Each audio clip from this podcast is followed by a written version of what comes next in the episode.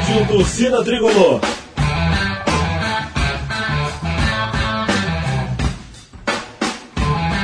Rock Flu.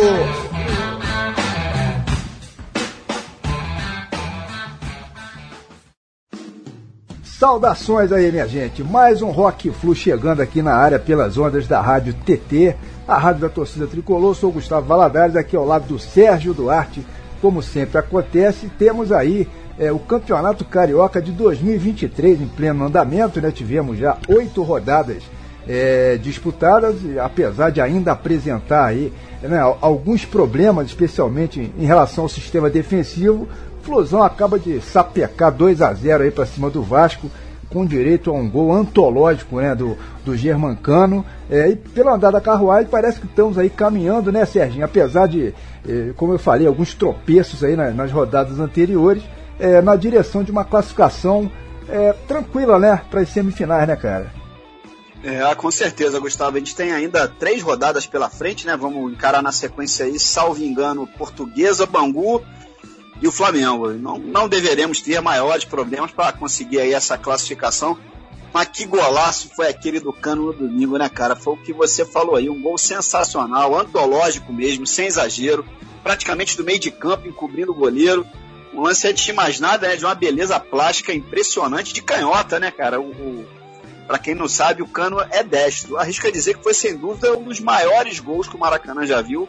Um gol de placa, simplesmente isso, né? Sensacional. É, pois é, é, é gol para prêmio Puscas, né? Até no, no fim do ano aí. É, e o Maracanã teve bom público, né, cara? Bastante gente conseguiu assistir aí a esse lance mágico, lá mesmo ao vivo, né? Claro, isso é mais legal ainda. É, durante a semana passada, torcedor do Vasco encheu a paciência aí com um monte de historinhas, né? É, acabaram encarando esse clássico é, pela oitava rodada do Carioca como se fosse aí uma final é, de campeonato, enfim. E foram então vice-campeões, né? Parabéns aí ao Vasco que lutou bravamente, é, enfim, mas vamos em frente aí com essa, com essa boa perspectiva né, do, do Flusão faturar então esse bicampeonato carioca. Claro que é, ainda temos muito é, a melhorar, mas de repente, se tudo se acertar, quem sabe vamos poder ir até mais além, né? Com pelo menos mais um título importante aí na temporada. É, enfim, vamos ver o que a gente quer. É isso, né, Serginho? Um Fluminense capaz de fazer um golaço como esse aí, um Fluminense vencedor, Fluminense malvadão, né? Temido pelos adversários. É por aí, né? Bom, no programa aqui de hoje estamos recebendo um convidado que é super especial é, e que tem também, né, justamente essa mesma vibe nossa né, de querer um flu sempre forte, é, um flusão, como eu falei, sempre malvadão aí. Estou falando do nosso amigo tricolor e roqueiro, né, um grande fã de música, é, o Bruno Freitas, que é advogado formado pela PUC do Rio de Janeiro, é, natural da cidade de Santos, né, mas que hoje reside em Portugal, é, mais especificamente é, em Braga, né, um município localizado lá em cima no norte de Portugal. É, o Bruno é um torcedor bastante atuante aí em relação aos assuntos tricolores. Esteve é, ativamente participando, por exemplo, da última eleição é, que rolou no clube, né? enfim, no, no, no fim do ano passado. É, Trata-se de, de, um defensor ferrenho né, da quebra do modelo de gestão do Fluminense, aí, de preferência na direção é, de uma SAF, e está sempre presente em diversas lives, é, nos mais variados canais aí de torcedores e de jornalistas também, enfim, é, na internet. Né, eu mesmo já participei de algumas lives é, contigo, né, Bruno? Seja lá no canal do Johan, eu, eu me lembro também de algumas que fizemos no, no, no canal do Beto, né? O Torcida Tricolor. É, mas enfim, é isso, né? Vamos com certeza é, conversar um pouco sobre todos esses assuntos hoje por aqui. Bruno, meu camarada, estávamos já, né, alinhavando esse encontro contigo há um bom tempo, né, cara? Mas hoje finalmente está rolando aí, está acontecendo. Seja bem-vindo aqui ao Rock Flu. Saudações tricolores. Valeu, Gustavo. Obrigado, Serginho. Cara, eu, eu, eu namoro o Rock Fuji há muito tempo, né? Tenho a maior vontade de participar, meio que me convidei, então para mim é uma honra muito grande, que eu acho o projeto de vocês excelente. Aliar a música com, com falar do Fluminense, falar de futebol de modo geral e outros assuntos, né? Então, muito legal. Agora, é, é bom falar assim, que eu sou de Santos, mas fui criado no Rio, sou garoto do Leblon, né? E há quatro anos vim morar aqui em Braga, é, com a minha família, pronto, os filhos vieram fazer faculdade e estamos aí. Agora eu não, eu não me desgrudo do Fluminense, né? Nem de tudo que se relaciona ao nosso clube do coração. Então vamos embora, vamos brincar um pouquinho aí e falar sobre isso. Vamos nessa. Legal, Bruno. Para começar o papo aqui, cara, vamos falar do nosso assunto favorito, né, que é o Fluminense Futebol Clube. Eu queria saber, cara, como é que você tá vendo esse início de temporada, né? O time começou meio que capenga, né? Fisicamente abaixo, tecnicamente também meio mal. Alguns jogadores aí bem abaixo do que podem render. Até agora, pelo menos, o Diniz não conseguiu encaixar o time, né? A nossa sorte, talvez, é que na Copa do Brasil, por exemplo, gente só vai jogar na terceira fase, tá bem longe. No que se refere a Libertadores, né? Que é o nosso sonho de consumo esse ano, felizmente a gente já tá na fase de grupo, então não vai rolar aquele aquele perrengue do ano passado, que é ter que jogar pré-Libertadores, né, cara? Como é que você tá? Como é que você tá vendo esse início de temporada aí? Então, Sérgio, estou um pouco preocupado. Acho que o torcedor, de um modo geral, está preocupado. E a minha preocupação ganha reforço quando eu vejo defensores do Diniz na, nas redes sociais é apontarem também essa preocupação. O caso do Dedé Moreira, do próprio Leandro Dias, do Netflix, né? eu, eu tenho enxergado uma involução no trabalho do Diniz, daquele futebol plástico que a gente estava acostumado a ver, que nos brindou no ano passado com o terceiro lugar no brasileiro, né? Encantou todos os torcedores e a mídia de um modo geral, né?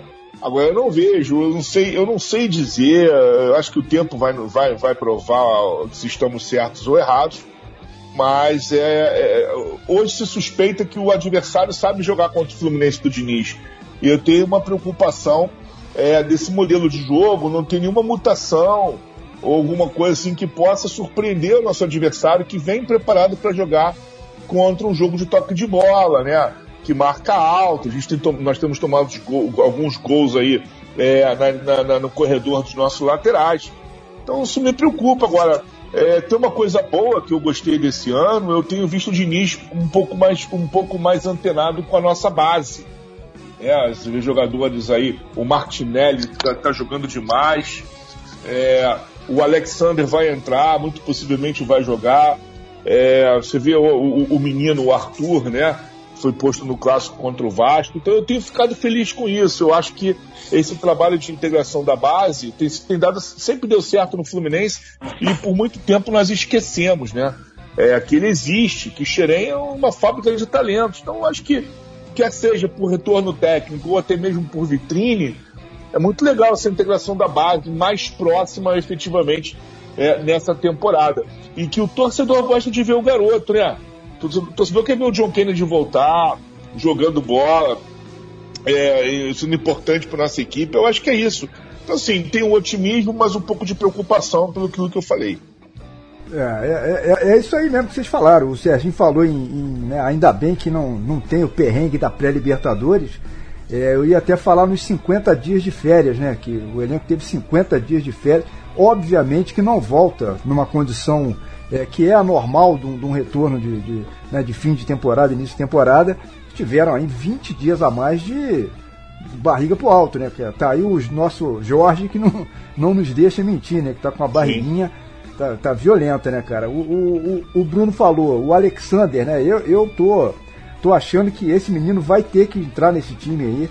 Então, jogou demais, eu acompanhei alguns jogos agora do, do, do Sul-Americano lá que o Brasil foi campeão. É, tô, tô com muita esperança de que ele faça, entre nesse meio de campo aí, e, enfim, junto com o André, né? E, Arias, Ganso e tal, eu acho que vai, vai dar um encaixe legal. A gente tem que só que dar, dar mais um pequinho. Eu, eu fico ainda com alguma esperança. É, minha maior preocupação ainda é a lateral esquerda.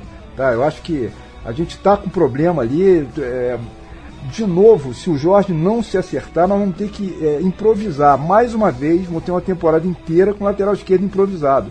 Mesmo que vá bem, mais relativamente bem, não é a mesma coisa do que o especialista, né, cara? Na hora que você precisa realmente, o cara não. falta alguma coisa, né? É, e vamos ver, eu, eu tô achando também um, uma coisa que vai ser interessante da gente acompanhar é o duelo de artilheiros esse ano, né, o, o Bruno? Cano pelo Fluminense, o Soares lá pelo Grêmio. É, tá, tá prometendo uma briga boa aí pra gente acompanhar, né, cara? É uma artilharia gringa, né? Então, dois sul-americanos aí, né? Pois é. De mercados é, que não são brasileiros. É interessante isso, né? E agora você vê, né, que a, a CBF autorizou, né, por pressão dos clubes, o aumento do, do número de estrangeiros nos, no, nos clubes, isso, nas equipes e é. tal. Acho que vai ser bastante importante essa integração de jogadores estrangeiros, essa troca, né? de experiência, traz muito benéfica para o futebol de um modo geral, né? E, e, e, também regula o mercado, né? Vocês vão ver logo que jogadores uruguaios que têm um, um padrão salarial bem menor que o brasileiro vão disputar vagas com jogadores que se acham muito caros. Então isso vai melhor, melhorar a concorrência. Eu acho que o, o, futebol brasileiro só tem a ganhar com essa medida aí. É verdade, é, cara. Tô verdade. contigo aí, tô contigo aí. Bom, minha gente, hora de fazermos uma pausa no bate-papo já para começar a rolar um rock and roll por aqui. Daqui a pouco a gente volta. Tá falado? Som na caixa. Bora. Vamos lá.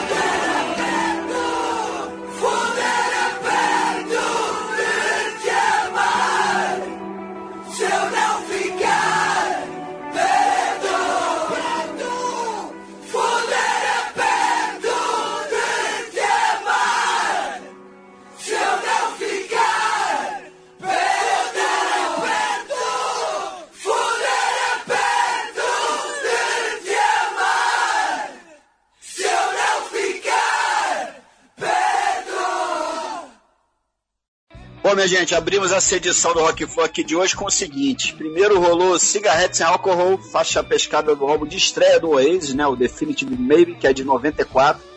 Depois tivemos Motorcycle Emptiness, que é de autoria do Manic Street Preachers, uma banda bem bacana, lá do País de Gades. E fechamos essa sequência inicial com a canção chamada 100 Metros Sereia, que é de uma banda portuguesa contemporânea, Linda Martini, que tem suas origens em Lisboa no ano de 2003. Eu queria começar o papo aqui justamente pegando o gancho dessa banda portuguesa, Bruno, para saber de você o seguinte. Primeiro, saber como, como, tendo nascido em Santos e vivido no Rio de Janeiro por alguns anos, você foi parar aí em Portugal. E segundo, saber como é que anda a cena de rock aí em terras portuguesas. Enfim, além dessa linda Martini, o que mais tem de acontecido de interessante por aí? Bom, cara, olha só. É, eu nasci em Santos, fui criado no Rio, mas sou de família portuguesa, né? Meus ascendentes todos são portugueses. E pronto, também casei, minha mulher ela, ela também tem ascendência portuguesa, então Portugal seria um caminho natural para nós que somos luso-brasileiros, né? E para os filhos, a nível de desenvolvimento de carreira, estudo, oportunidades de, de trabalho e de melhor formação, a gente optou por morar em Portugal. Agora, falando do Linda Martini, cara, o Linda Martini é uma banda que eu ouvi, ela já foi, já teve no Brasil, não sei se vocês sabem, né? Ela já tocou no Rock in Rio. E toca também no Rock Rio Lisboa. Ah, já tocou por duas vezes. É um, é um grupo que faz muito festival. Eles têm um, um, um pós-punk forte, algumas influências bem nítidas do, do, do punk inglês, é, é, do rock inglês. É, é, são letras fortes, são, os quatro membros são muito politizados, são artistas plásticos, isso é maior barato. O Hélio Moraes, o baterista, é considerado um grande baterista, é, aqui na cena europeia, e também ativo no Twitter, inclusive discute muito sobre política brasileira no Twitter, o Hélio Moraes. É, eu vou até encaminhar para ele, que ele me, ele me segue, eu sigo também no Twitter, vou encaminhar esse podcast depois para ele, para fazer essa homenagem a Kalina Martini. Eu acho ah. que é uma banda aí que está para o futuro do rock português. Futuro do rock português que ficou um pouco é, escurecido aí com a UHF, é, com bandas como o Chutes e Pontapés, que perdeu o Zé Pedro, o próprio Rui Veloso, são, são caras que ainda fazem sucesso, mas tá faltando coisa nova, né? Tá faltando coisa nova. Hoje em Portugal o rock tá um pouquinho abaixo é, da, daquela explosão da década de 80, 90, com bandas de punk, como citei aqui a própria UHF. É, então isso, isso deu, uma, deu uma caída mas eu acho que o rock no mundo todo, não sei se vocês concordam comigo, eu tenho visto um, uma diminuição de boas bandas. Outro dia o John Resnick, do Google Dolls, eu vi uma entrevista dele e perguntaram o que, que ele, o que, que, qual o conselho que ele daria para o novo músico, né? E ele disse que comprasse uma picape de DJ, largasse guitarra, baixo, porque isso não dá dinheiro. E eu vejo isso, né? Você vê aí, eu vejo com muita tristeza a Anitta, essas cenas aí de punk, aqui tem o, o tal do, do Kizomba africano, que invariavelmente você ouve uma coisa ou outra, mas ele tem aí tirado o espaço do rock, né? Então Linda Martini combate isso e eu gosto bastante. É uma banda que vale a pena ouvir. É, eu citei aí o Semeto Sereia, mas acho que tem tantas outras músicas muito boas deles. É, são, são. A gente pesquisou, são seis álbuns lançados, né? Três EPs, mais uma penca de singles aí. A banda realmente é muito interessante. E é isso que você falou, né? O mundo inteiro tá nessa vibe aí, o rock com, com, com vivendo um período né, de, de, de, decadência já há alguns anos. O Brasil também está dentro desse contexto aí. É, lembrando que nós já fizemos por aqui uma edição especial justamente sobre rock português, né? Isso rolou aí há alguns anos, né? Tivemos como convidado é, o grande tricolor Big Beto, que mora lá em Brasília, mas que morou muitos anos também em Portugal é, foi radialista é, e teve banda por aí, inclusive.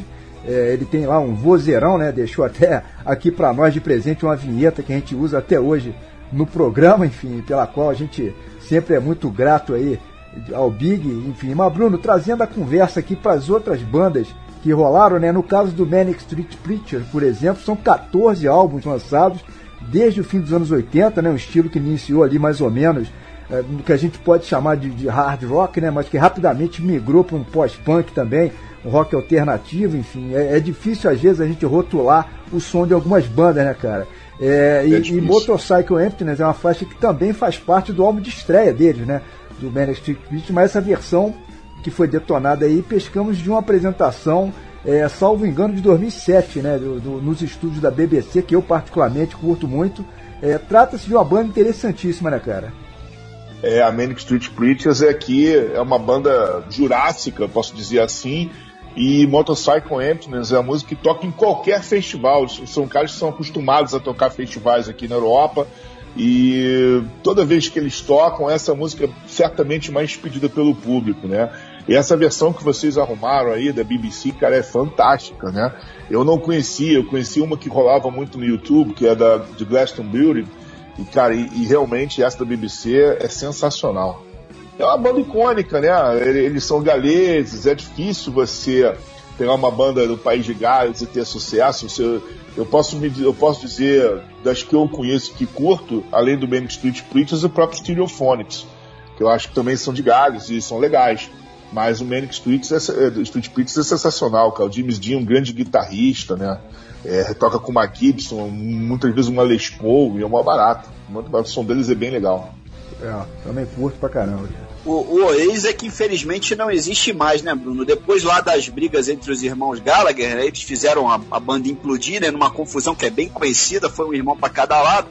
É, o Lia integrou um projeto chamado Berry Eye, durou pouco tempo, logo em seguida começou a carreira solo. Já o Noel, por sua vez, formou a High Flying Birds, já hoje, já com uma trajetória bem sólida, né? Minha pergunta para você é o seguinte: você curte também todas essas, digamos assim, evoluções posteriores da banda ou curte só a fase clássica mesmo do Oasis?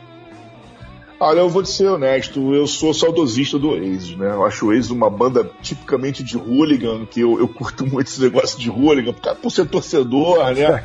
a torcida de futebol inglês é muito legal e aquela, aquela, aquele estilo do Liam, né? De cantar, aquele estilo rebelde, que tá pouco se lixando para as coisas, né? Meio anárquico. Aquilo ali fomentou muito o, o Oasis. E o Oasis tem sucessos fantásticos, né, cara? Músicas mundiais.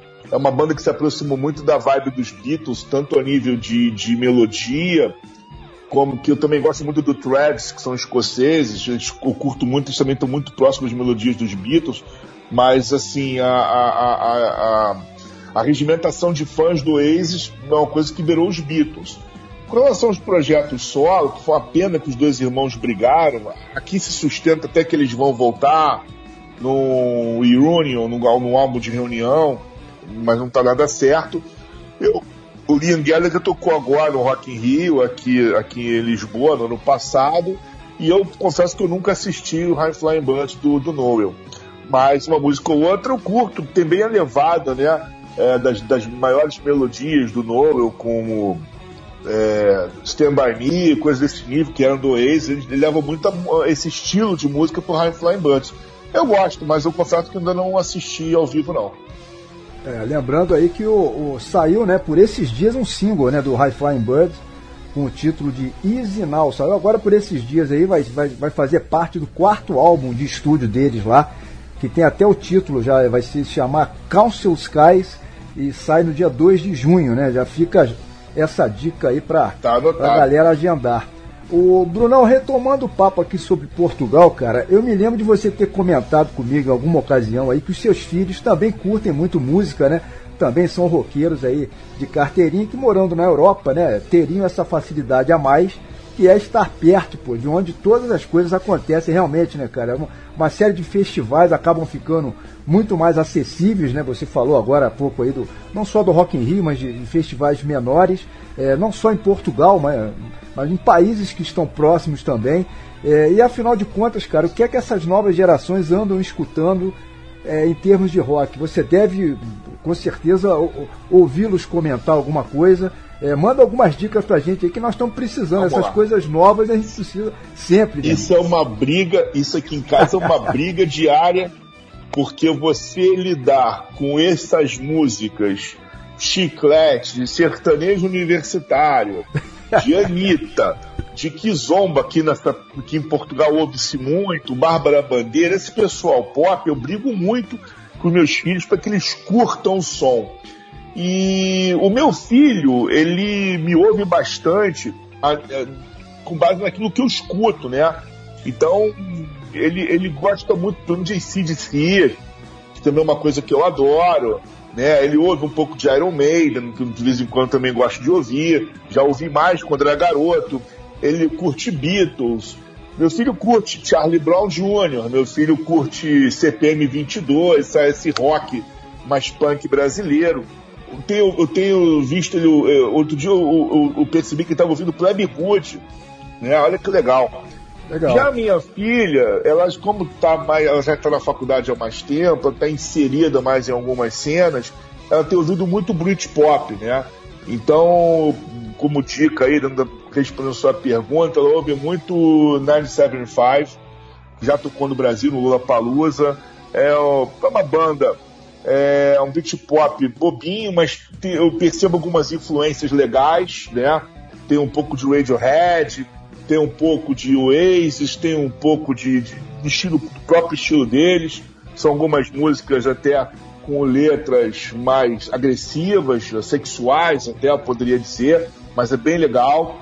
E eu gosto muito do Sam Fender. Sam Fender, não sei se já ouviram, é um cantor de Newcastle, cara. O cara é espetacular. E ele faz um rock britânico. Por incrível que pareça, eu consigo identificar muito do Bruce Springsteen nele. É incrível. Então eu, recomendo aí que ouçam Sam Fender. Sam Fender é espetacular. Tá anotado. Tá anotado. E com relação a festivais, vocês perguntam, a gente vai, né, cara? Eu não perco um festival. Sempre que eu posso, eu vou. Eu agora vou assistir no dia 13 de julho Marillion, em Hamburgo, na Alemanha. Maravilha. E em junho eu vou assistir, aí vou levar minha filha para assistir o Sam Fender e o 975 na... em Reading, na Inglaterra. Mas a gente sempre assiste. Bacana. O, o, o set list aqui de hoje, Bruno, você escolheu tendo como universo principal, salvo algumas raras exceções, o rock inglês dos anos 80 a 90, né, cara? Essa é que é a sua praia preferida em termos de rock and roll, né? Além é, disso, o que, que você curte, cara? Olha só, quando eu fui do Linda Martini, porque eu achei muito próximo, eu consigo visualizar sim, sim. É, traços no Linda Martini que, que o pessoal aqui, quando ouvindo, né, vai perceber uh, essa similaridade. Uhum. Por isso que eu coloquei, eu brinquei colocando Linda Martini. Mas eu ouço muito, cara, como eu falei, eu ouço ACDC, eu ouço Iron Maiden, eu gosto muito de rock progressivo, gosto muito de rock progressivo, muito. É, Pink Floyd, para mim, que até o meu saudoso amigo Beto Meyer não suporta, a gente briga pra caramba com isso. Mas eu consigo, eu consigo curtir alguma coisa do, do Pink Floyd, mas eu curto muito o Marillion. Eu acho o Marillion fantástico. E eu vou assistir agora em Hamburgo, né? Falei com vocês, assisti o Marillion. Eu acho o Marillion uma puta banda. Uma música mesmo de viagem. Então é, são as coisas que eu curto ouvir. E ouço também, como não, né? Aquele rock americano blá blá blá, né? É, porra, eu gosto até do Limp Bizkit, se vocês querem ouvir. Eu adoro Limp Bizkit, eu acho do cacete essa brincadeira de rap com rock, né? Essa pegada. Mas eu ouço Creed, né? São as bandas. Mas eu acho que o rock americano é, é mais comercial. O rock britânico, ele, ele fala mais comigo. Bacana. É, é isso. Legal. O, o, você falou do Beto aí, do Pink Floyd, aquilo ali é pilha dele, ô Bruno. Não vai atrás do Beto, não, que você cai de cavalo. Ele gosta mesmo é de botar pilha, cara. Ele joga essas paradas aí pra brigar na internet, o pessoal entra de cabeça e mergulha, cara. É, mas enfim, bom. No, no, segundo bloco teremos então três representantes aí desse rock tipicamente inglês, que é a praia musical é, preferida aqui do nosso Bruno Freitas, né? Vamos de é, The Libertines com Time for Heroes, que faz parte do álbum Up the Brackets, que é de 2002. É, depois quem pinta por aqui é o The Mission, né? Com, com a excepcional Amília, né? Eu, eu adoro, eu, eu, cheguei a ter dois ou três vinis do, do The Mission algumas décadas atrás aí, né? Enfim, e, e teremos também Lordi, que é do grande Radiohead, né? Banda que explodiu mundialmente aí com o OK Computer, né? De 97, mas essa faixa foi pescada é do Pablo Honey, né? Enfim, o primeiro álbum deles lançado é, quatro anos é, mais cedo. Bruno, bora falar um pouquinho sobre essas três pérolas aí, cara. É, algumas dessas bandas, é, ou todas elas, você já chegou a assistir ao vivo ou, ou ainda não? Salvo engano, todas já estiveram é, no Brasil, né? É, o Até Libertines. Teve, teve agora, né? Em São Paulo, Eu assisti o Libertines ano passado. assisti na Espanha, aqui perto de casa, inclusive.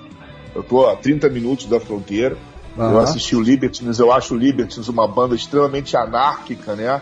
agora que o Pete Doherty curou, tentou se curar dos vícios, comprou uma quinta na Borgonha. Ele vive, ele hoje produz vinho, ele é, ele é viticultor, né? Tá gordo, tá com 150 quilos, não parece mais aquele Pete Doherty, né? Casou-se e, tem feito aí a direção com a banda. Eu acho que eles, eles brincam aí com politicamente correto. Eu adoro a música deles, acho muito britânica. E minha filha adora também o Libertines, né? Ah, nós fomos assistindo ano passado. O The Mission é, pô, é, uma, é um filhote do, do Sister, of, do Sister of Mercy, né? O Andy Hussey, o baixista também, se não me engano, participou desse, daquele projeto anterior. É, não sei se vocês sabem a curiosidade, vocês sabem onde mora o Andy Hussey? Cara, não sei. Não. No interior de São Paulo. É, é no interior mesmo, de? São Paulo. Caraca. Caramba, qual cidade? Você sabe ou não? Eu acho que é Ribeirão Preto. Ah, ou perto ali. Ele casou com uma brasileira, comprou uma Caramba. fazenda, tem um estúdio e mora no interior de São Paulo. É, o Wayne Russell é o único integrante da banda a estar presente em todas as formações do The Mission, né, cara? Sim, Que rolaram, sim, teve sim, muita sim, sim, mudança. É. Mas é muito legal saber que eu botei pra brincar isso, né? Porque ele, ele, ele, Pô, ele muito mora legal. mesmo no interior de São Paulo e já mora há muitos anos. A bota pra ir uns 12, 13 anos que ele Pô, mora que em São Paulo. É Interessante. muito legal. É muito legal. E o Radiohead, falar do Radiohead é até redundância, né? Porque é a banda que influenciou basicamente todas as que a gente está ouvindo aqui hoje nesse podcast, porque o, o Coldplay eh, tem influência do Radiohead, o 975, que já eu falei também que não está nesse podcast, mas a mi- minha filha ama, tem muito influência do Radiohead. O Radiohead inspirou o Threads, inúmeras bandas do cenário britânico. Eu acho o Tom York um verdadeiro gênio, um- é um depressivo é, é, que, e- e- que não, não consegue se recuperar da depressão dele, canta com uma dor absurda. O Lurg é um exemplo disso, né? Eu sou muito fã do Radiohead. A banda que essa eu não consegui assistir ainda, ainda tô devendo um show deles. É. Beleza, vamos lá então jogar toda essa sonzeira aqui pro ar. Bruno, meu amigo, nós temos uma tradição aqui no Rock Flu, por sinal é a nossa mais antiga tradição, que é o seguinte: todo convidado que aparece por aqui precisa apresentar pelo menos um dos blocos de música para os ouvintes. A gente então queria te pedir para você, por favor, anunciar essa próxima sequência aqui pra gente. Pode ser? Então vamos embora, meus amigos tricolores e ouvintes do Rock Flu. Teremos agora Libertines com Time for Heroes, a milha de The Mission na sequência e para finalizar Lurgy de Radiohead. Boa! Did you see the stylish kids in the riot? Shoveled up like monks, set the night on fire, wombles bleed, truncheons and shields. You know I cherish you, my love. Rumors spread nasty disease around town. You cut around houses with your trousers down, a head rush. And in the bush, you know I cherish you, my love. Oh, I cherish you,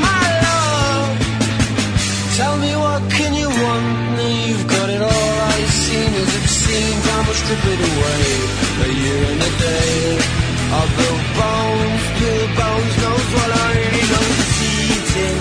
She's chewing me up. It's not right for young lungs be coughing up blood. And it's all, it's all in my hands.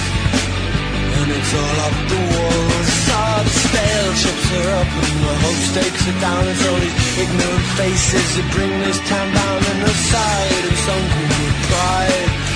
I pass myself down on my knees. Yes, I pass myself down on my knees. Now tell me what can you want? You've got it all. All the seen is obscene. Time will strip it away. A year and a day. And Bill Bones, Bill Bones knows what I mean. There's fewer more distressing sights than that of an Englishman in a baseball cap and will die in the class we were born. Well, that's a class of our own, my love. A class of our own,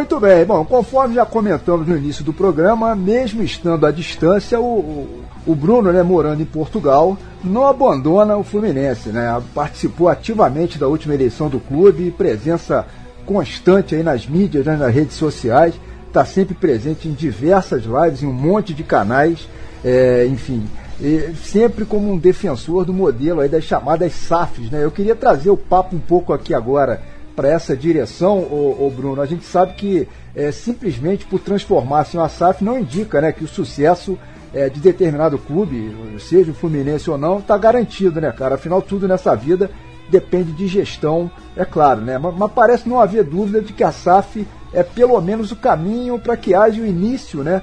De uma gestão correta, equilibrada, é, pelo menos dos enormes passivos dos clubes de futebol do Brasil, né, cara? Do mundo, eu diria. É mais ou menos por aí, né? É, sem dúvida, Gustavo. É, eu sou defensor, sim, do modelo SAF, briguei muito por isso na última campanha, eu apoiei o Rolim, estava é, na chapa dele, compondo ali é, uma, um, uma cadeira no conselho, se fosse o caso, na, na, hipótese de vitória, mas a minha bandeira é a SAF, porque o futebol do mundo passa pela, é, passa pela profissionalização, né? Você vê hoje a NBA, a NHL, a Liga de Beisebol, tantas outras ligas, todas adotaram o modelo profissional. É, já não é aquele futebol saudosista, ficou para o torcedor, ficou para nós aqui, né? É, o jogador vestir a camisa, jurar lealdade ao clube. Hoje não, o jogador entra e um ano depois vai embora, o, o cara faz o jogador, compra barato para vender caro e lucrar. É um negócio, né? Então, ciente de que o futebol é um modelo de negócio, quanto antes nós nos profissionalizarmos, melhor.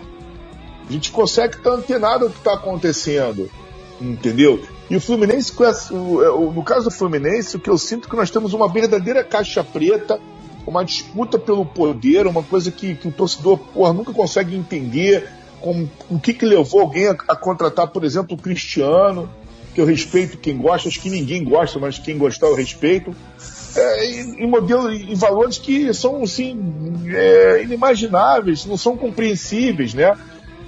Quando você fala em SAF, você fala em profissionalizar isso, poder apontar o dedo para erros de gestão. A, a SAF, a lei da SAF, ela, ela, ela te possibilita né, a, a, a, responsabilização do gestor por erros ou, ou temeridades, ou, e principalmente fraudes. Mas eu acho que, para o caso do futebol brasileiro, a SAF, muito antes de, se, de ser um modelo que trata só do profissionalismo, eu acho que ela cria mecanismos de tratamento da dívida. A dívida do Fluminense ela é impagável. O Fluminense vive uma mentira, né? De jogar para debaixo do tapete, que está se modernizando, que está se recuperando. E não existe isso. Tivemos essa semana a ação do Egídio contra o Fluminense, um jogador contratado na gestão associativa do Mário, né? Que diz que está tudo saneado, que diz que não tem problema trabalhista, no entanto, temos um já estamos às portas aí do Wellington Risadinho também com uma ação trabalhista. Então, pois é. É, mas não é culpa do mar, é culpa do modelo. O modelo não se paga. Com uma SAF, você tem, pela lei, mecanismos que te dão o tratamento da dívida imediato. Você pode fazer uma RCE efetivamente. Aí vão dizer, ah, mas o Fluminense também tem uma RCE da associação. Isso vai acabar, pessoal. Esse puxadinho acabará. O Supremo Tribunal Federal julgará isso aí, né? É, é, é, e não tem jeito. Entendeu? É, existe um conflito aí de tribunais e que isso vai acabar. Isso morre em Brasília. Né? Mas então nós também temos a recuperação judicial que o Cruzeiro adotou, que eu acho até no caso do Fluminense o melhor modelo, tá? É papo para outro dia aqui. Mas é, eu acho que a SAF é inevitável. O clube empresa no mundo é inevitável. A FIFA, meus amigos, não sei se vocês sabem, ela já estuda uma forma de compelir os clubes que disputarem competições da FIFA, né? Ou ministrados pela FIFA, ou chancelados pela FIFA, a FIFA estuda compelir esses clubes a serem empresas. É, nessa discussão, né, Bruno, é, com, com o torcedor comum, a gente vê muita gente com, é, achando temeroso né, o, a SAF por, é, como se fosse sinônimo de venda do clube a alguém. E não é isso, né, não, cara? É um regime é. jurídico, simplesmente. É falta de, falta de conhecimento, né? A maioria não tem conhecimento, não né? É venda, não é venda do clube. E, e, e, tem uma coisa interessante que o torcedor tem que entender, pessoal. É, não é porque eu sou SAF que eu terei um investidor. Eu não sou obrigado a ter um investidor na SAF. Exatamente. Ó, um clube como o Cuiabá, o Cuiabá é uma SAF e não tem investidor. O América Mineiro é uma SAF e não, é, não tem investidor. O Red Bull Bragantino é uma SAF e não tem investidor. É isso aí. Então você, você pode ou não ter um investidor. Eu acho até que você tem que ter um investidor. Clubes como Chelsea, é, é, é, o City, o, o, o United, que está sendo vendido agora, o, o, PSG, você vê aí que eles escolhem resultados, desde que com uma gestão profissional. Agora, eu prefiro ter uma gestão que eu posso tirar, tirar o gestor que faça uma M do que Exato. ter um, um modelo é e que eu vou ter que aguardar três anos para tirar o Mario. É isso aí. É, no fundo, esse é o resumo. A gente tem visto você falar bastante, cara, nas redes sociais sobre uma agenda né, propositiva que estaria sendo montada em prol do Fluminense. Né? Você teve ligado aí, como você acabou de falar, a campanha do Rafael Rolim, a eleição veio, o Mário foi reeleito, são mais três anos o clube sob a administração dele. Enfim, temos aí uma nova conjuntura, eu quero dizer, a nova eleição está muito longe, então a oposição precisa nesse momento ter esse viés construtivo, né, que busque agregar ideias positivas para o clube, até porque to, o que todos nós queremos, obviamente, é um Fluminense vencedor, né, um Fluminense temido, né, como o Gustavo falou no início do programa aí, o Malvadão. Muita gente não compreende muito bem o trabalho de uma oposição no clube, enfim, mas no fundo a ideia é, é, é isso, né, cara? É sempre melhorar, até porque o sucesso do Mário significa o sucesso do Fluminense, né? É, cara, só, eu estou encampando um movimento que surgiu da Frente Ampla Tricolor, que é um grupo que eu faço parte. É, tivemos algumas reuniões no começo do ano é, e todo mundo falava muito em oposição, oposição, oposição, oposição. Eu acho que esse termo, na última eleição, ficou muito desgastado pela, pela segmentação das candidaturas de oposição. Tá? Então eu, eu propus, eu, eu, eu propus, eu, eu, eu, eu, sugeri, vamos dizer assim, que fizéssemos, tirássemos, abandonássemos o termo oposição pelo termo proposição.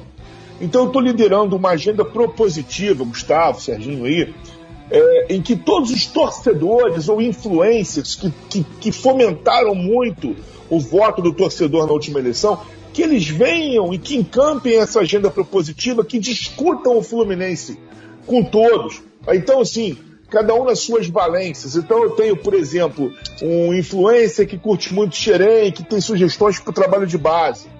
Propõe faz propostas, debate, micronúcleos de discussão do Fluminense, Xerém, esportes olímpicos, social. Eu, por exemplo, vou entrar no modelo societário, vou falar de SAF, cada um na sua, né?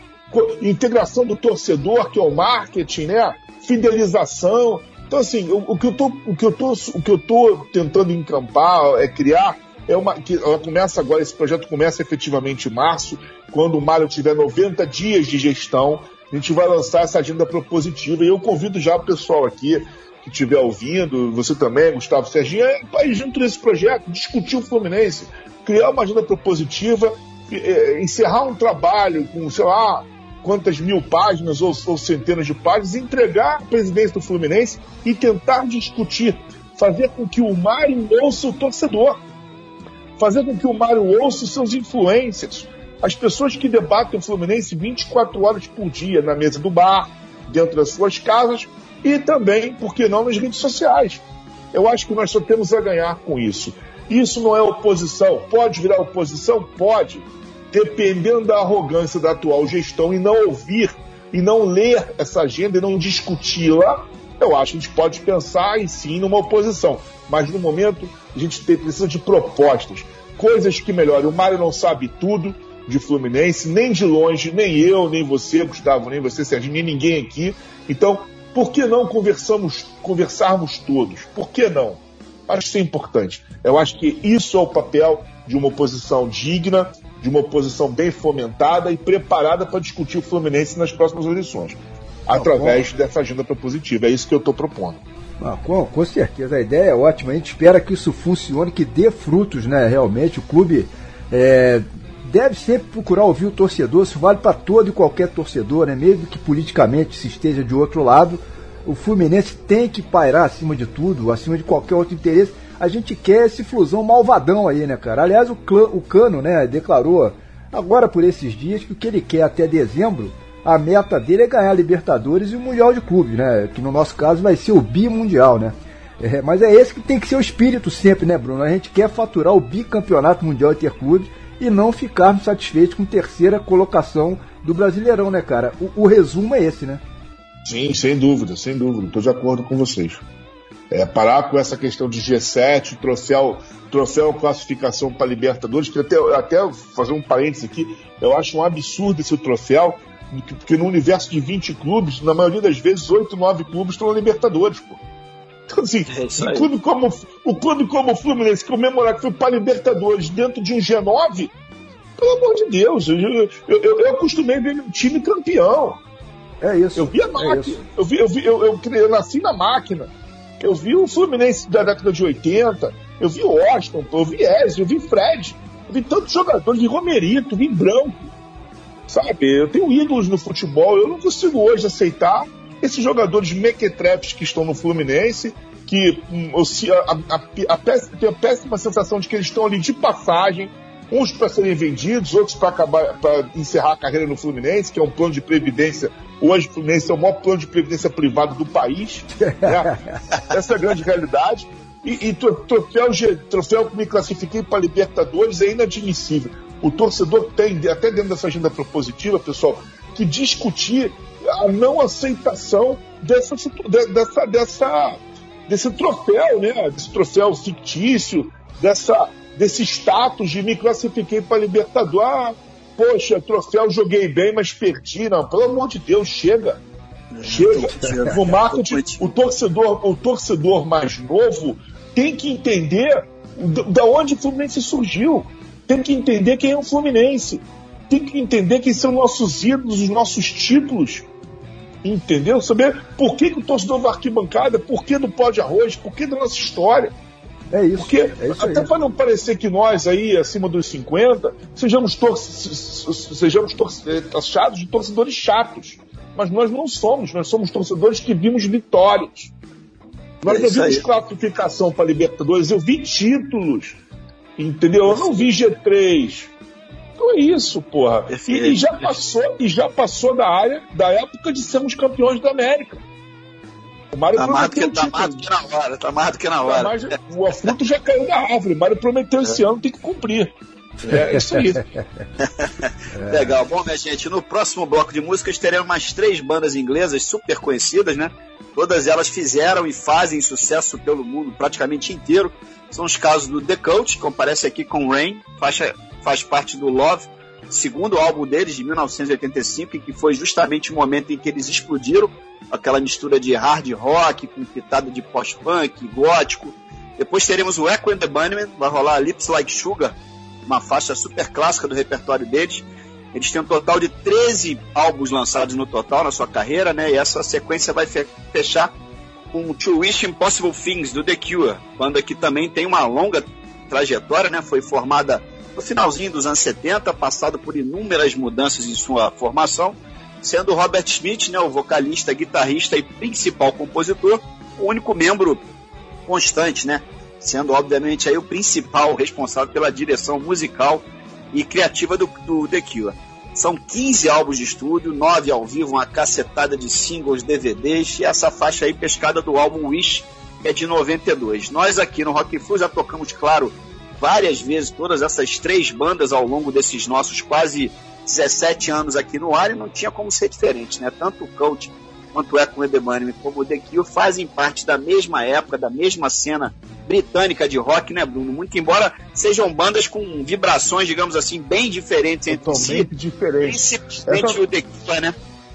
É isso aí, sempre essa grande brincadeira da, na sugestão das músicas que eu coloquei para vocês é ver que o rock britânico ele tem várias, várias, várias facetas, né? várias facetas. É muito legal. E essas dessas três bandas, só para falar, duas eu assisti ao vivo. O, o, eu assisti o, o, o, o The Cult no Circo Voador, né? Década de 80, e o The Cure no Maracanãzinho.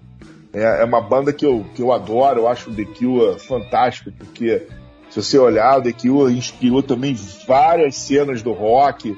O pessoal que fala de emo aí, de androginia, que já veio também com David Bowie os caras criaram isso aí, são, são efetivamente ícones, né? E influências aí desse, desse estilo de rock.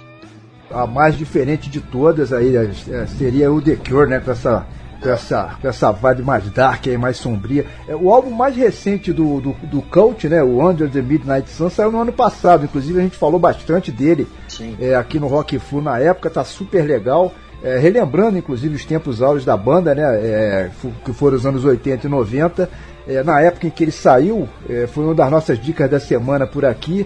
É, né, Serginho? Eu não sei se você chegou a ouvir esse, ô Bruno, esse mais recente aí, mas é um descasso, cara. Tá, tá disponível aí em todos os serviços de streaming, né? Aliás, hoje em dia tá tudo disponível, né, cara? Nesses dispositivos aí, Spotify da vida. Antigamente a gente não tinha acesso a nada, né, cara? Era ralar atrás de vinil, depois atrás de CD. É, agora basta um clique, o, o, mundo mudou completamente, né? Não tem jeito, né, cara? Sem dúvida. O mercado fonográfico está se reinventando tem é. jeito. A era, a era digital tá aí e, e, e, é uma marcha inexorável, né? Até eu via, não sei se vocês assistiram, eu recomendo que tem uma série do Netflix que fala sobre o Spotify. Não sei se vocês já, ouviram, já viram, já assistiram. Eu, eu assisti. Ah, já sim, bem é, interessante. Muito ah, legal. A série é fantástica. Você vê essa guerra aí do, do, do mercado fonográfico com o streaming, né? Legal. E, e, o, cinema vai pelo mesmo caminho também, né? Quando você vê Netflix concorrendo a Oscar, né? A outras plataformas aí, é verdade. você vê que é. é. o caminho, é digital é um caminho. Você é ainda compra mídia física, cara? Algum CD, de repente, de alguma banda que você curta demais e tal, ou não?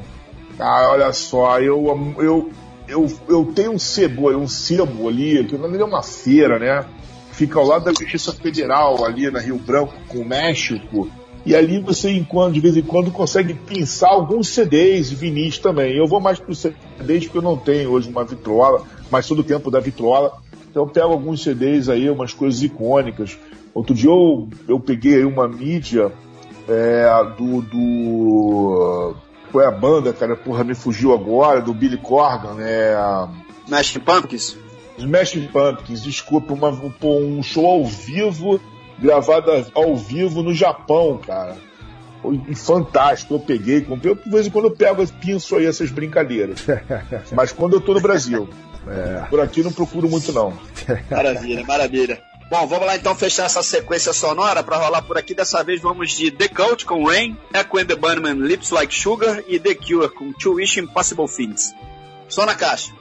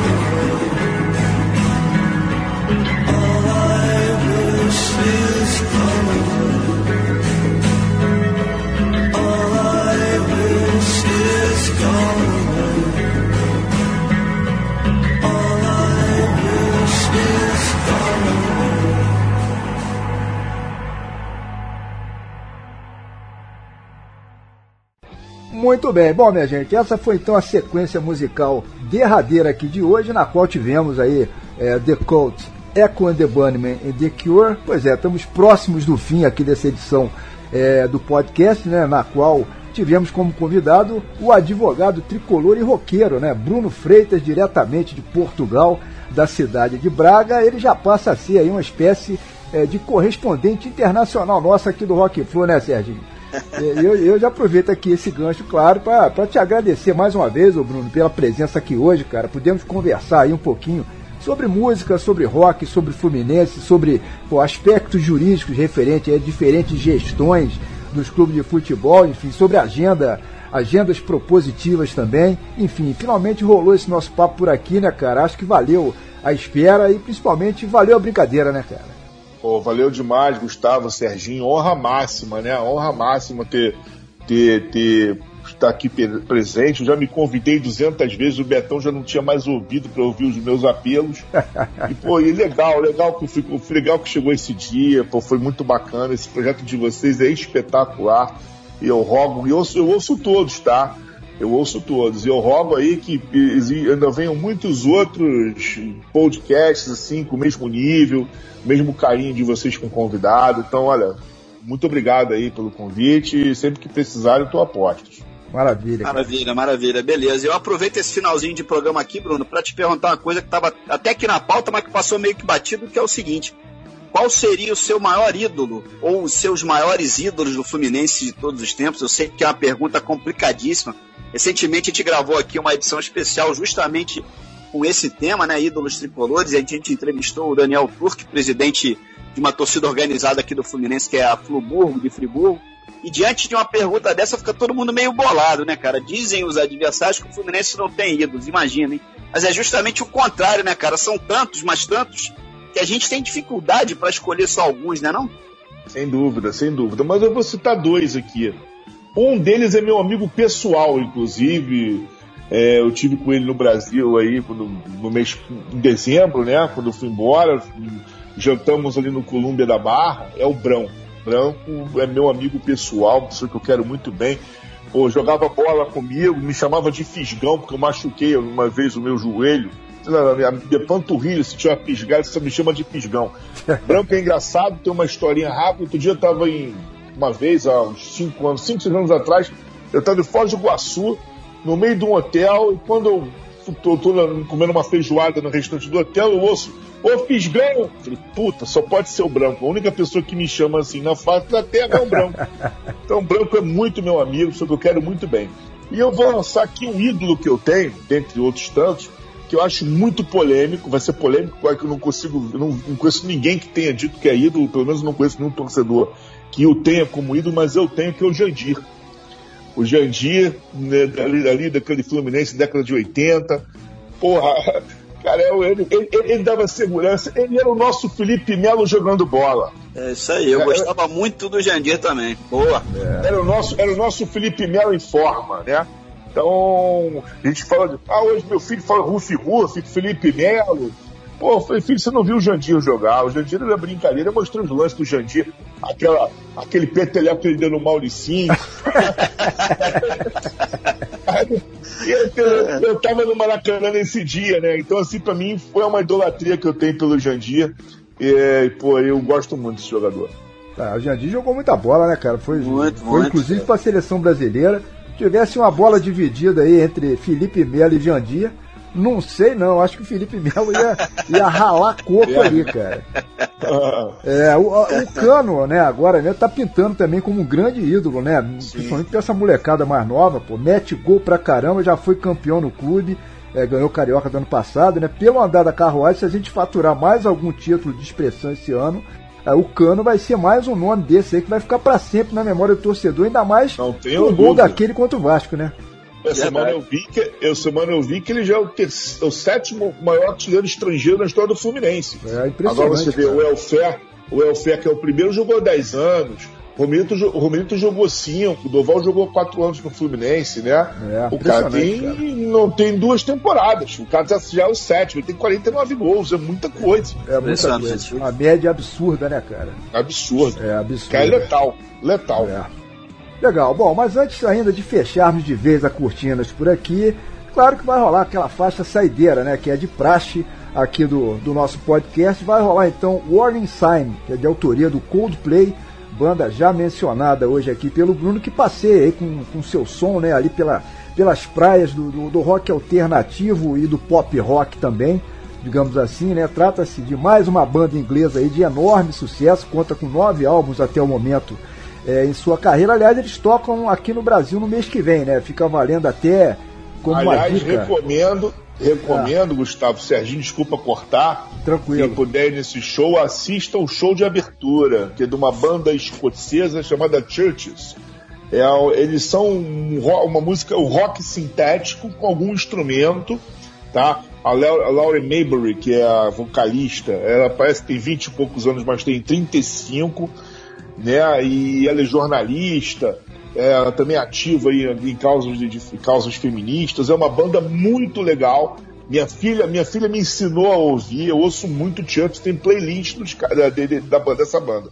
É muito legal. Vai abrir o um show do Coldplay no Brasil, que é o Churches. Aliás, é a primeira vez dessa banda no Brasil. Vale a pena, vale a pena assistir. Pô, que maneiro. E, e o engraçado é que, que a garotada curte Churches sem saber que é o Churches, porque o Churches emplaca músicas nas, nas trilhas sonoras da maioria das séries teens é, que, que, que rolam pelos streamings. Uhum. Então é muito legal, vale a pena, vale a pena assistir. E eu, eu vou aqui, estou tentando arrumar. O Coldplay vai fazer um show em abril aqui em Portugal, em Coimbra, num lugar alternativo. Normalmente é Lisboa, Porto, vão para Coimbra. Os ingressos se esgotaram em, em duas horas. Hoje as pessoas já estão vendendo por mil euros o ingresso. Estou tentando arrumar aí no, no câmbio Cara. negro mais barato. Vamos ver se eu consigo. legal, legal. É, não, eu, eu, ia só complementar, né, que ficava valendo como uma dica da semana aí o Coldplay no Brasil, mas fica uma dica dupla aí, o Churches também, abrindo os shows. É, o, o, Coldplay toca no Rio é, nos dias 15 e 26 de março, são dois shows no, no Engenhão. toca no Morumbi, em São Paulo, e em Curitiba também, no Couto Pereira. É, enfim, é isso. O Warning Sign é o nome dessa nossa faixa final de hoje aqui. Sinal de alerta, seria a tradução, né, Bruno? É, e é, e é uma música, é uma música não, muito, não é muito comercial deles, né? É. Verdade, claro, verdade. Da época mais melódica. Se você olhar o Warning Sign, você vê muitos traços no Radiohead. Essa foi uma das brincadeiras aí que eu, que eu coloquei. Por isso que eu coloquei essa música. Tem uma, similar, uma similaridade com o Radiohead muito forte. O Warning Sign, de repente, é uma mensagem cifrada aí pro Fernando Diniz, pô. Sinal de alerta. Oh, com certeza, com certeza, com certeza. Vamos prestar atenção, vamos prestar atenção. É, boa.